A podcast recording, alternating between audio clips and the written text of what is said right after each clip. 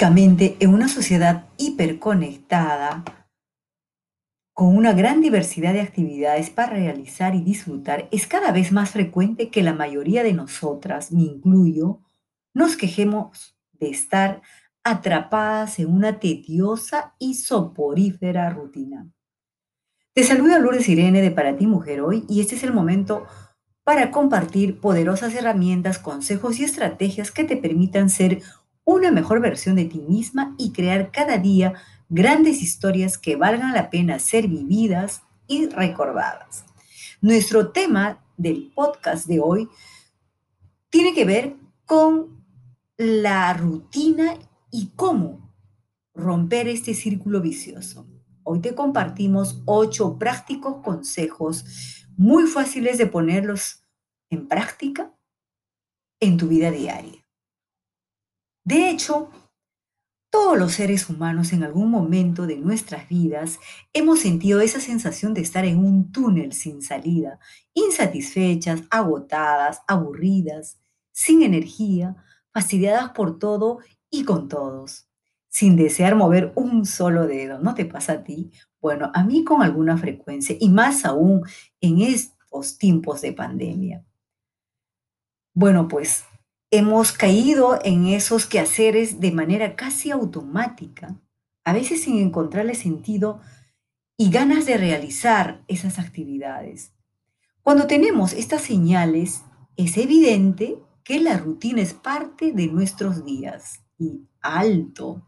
Necesitamos salir de inmediato de este círculo vicioso y buscar nuevos espacios, nuevas actividades y algunas ayudas que recarguen nuestras energías, le den más vitalidad y claridad a nuestras vidas.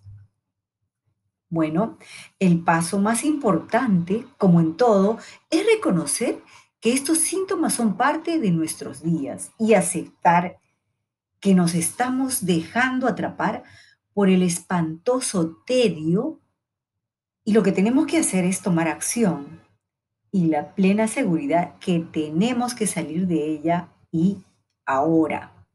Obviamente que no estaría fácil como todo lo bueno en la vida.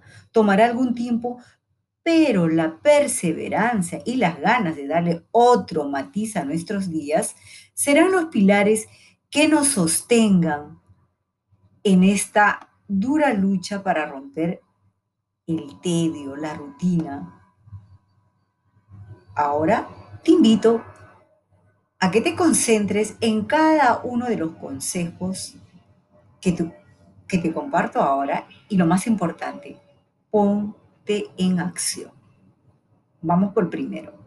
Si tienes el trabajo en casa como la mayoría en estos tiempos de pandemia, sal de ese espacio por lo menos una o dos veces al día. Un paseo por el parque más cercano, un café o una cena especial con tus familiares dentro de casa hará que la rutina se vaya por otro lado y que puedas llenar de gratos momentos que no cuesta nada y que solo tiene que ver con las ganas de hacerlo. Otra forma de romper la rutina es leer un buen libro en las noches, jugar con los hijos antes de dormir, en vez de ver solo la televisión, o quizá también ver una buena película en familia, pero luego comentarla, ¿no? Para no quedarse solo eh, en el hecho concreto de ver la película. En el tercer consejo, si tienes pareja, ojo, esposo o familiares y amistades cercanas, coméntales de tus necesidades y deseo de salir de este estado. Sin duda encontrarás en ellas un gran apoyo y muchas actividades en común para poder realizarlas. Siempre estos consejos serán bienvenidos. Lo peor es quedarte callada y encerrada en ese círculo. Vamos por el 4.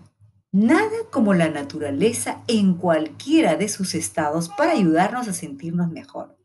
A mí me reconecta tremendamente el sonido del mar. El solo hecho de ver esa inmensidad me llena de mucha emoción. El juego de esas olas que vienen y van son increíblemente relajantes. Tengo la suerte de vivir solo a unas cuadras de esta maravilla del Océano Pacífico. De hecho, Tú también tienes un espacio abierto cerca a ti, un parque con fuentes de agua, con- lleno de árboles, eh, quizás un malecón por donde caminar. Hay infinidad de formas. Lo importante es que tú salgas, ojo, cumpliendo las reglas y medidas de seguridad que exigen estos tiempos de pandemia.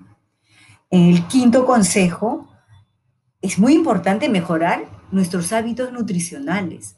Consumir muchas calorías y carbohidratos restan energías y producen pesadez, somnolencia. Es bueno consumir más frutas, verduras, jugos. Una buena taza de café nunca tiene pierde.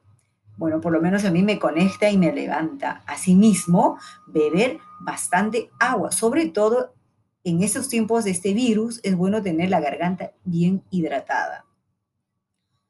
Vayamos por el consejo número 6.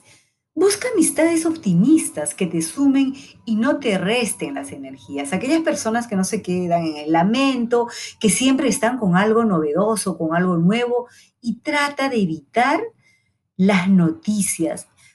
Minimízalas a unos máximo 20 minutos al día y punto.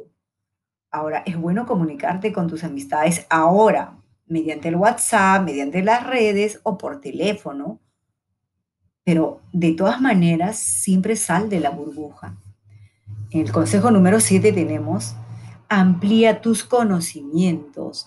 Hoy es el momento para seguir ese curso, ese taller, esa especialización que tienes en mente o simplemente busca uno de los tantos cursos online que muchos de ellos son gratis que te proporcionarán más herramientas y que te ayuden a mejorar tu calidad de vida, tu- tus competencias profesionales y te ayudarán a ver la vida desde otra perspectiva. El consejo número 8: sé perseverante y responsable contigo misma. Esto es un tema importante. Asume este gran reto y no des Vuelta atrás, no te des por vencida, ponte metas, objetivos, ubica con claridad tu visión y misión de vida. Esto es muy importante. Aún estamos en el primer mes y es tiempo de tener en cuenta de estos detalles. Aunque no lo creas, saber a dónde quieres llegar y qué quieres ser, a pesar de los años que tengas, a pesar de este virus imposible que nos ataca, te dará más fuerza y motivación para seguir luchando cada día por ser una mejor versión de ti misma. Finalmente, solo me queda decirte que la única rutina que te debes permitir es practicar tu rutina de ejercicios. Trata de ser feliz y dar felicidad. Ahora, solo sonríe y piensa que eres única e irrepetible. Eres una hermosa estrella con tu brillo propio dispuesta a comerte el mundo. Un energético abrazo desde este lado. Que sigas bien, cuidándote mucho. El virus sigue acechando. Nos escuchamos en el próximo podcast. Bye bye. Thank you.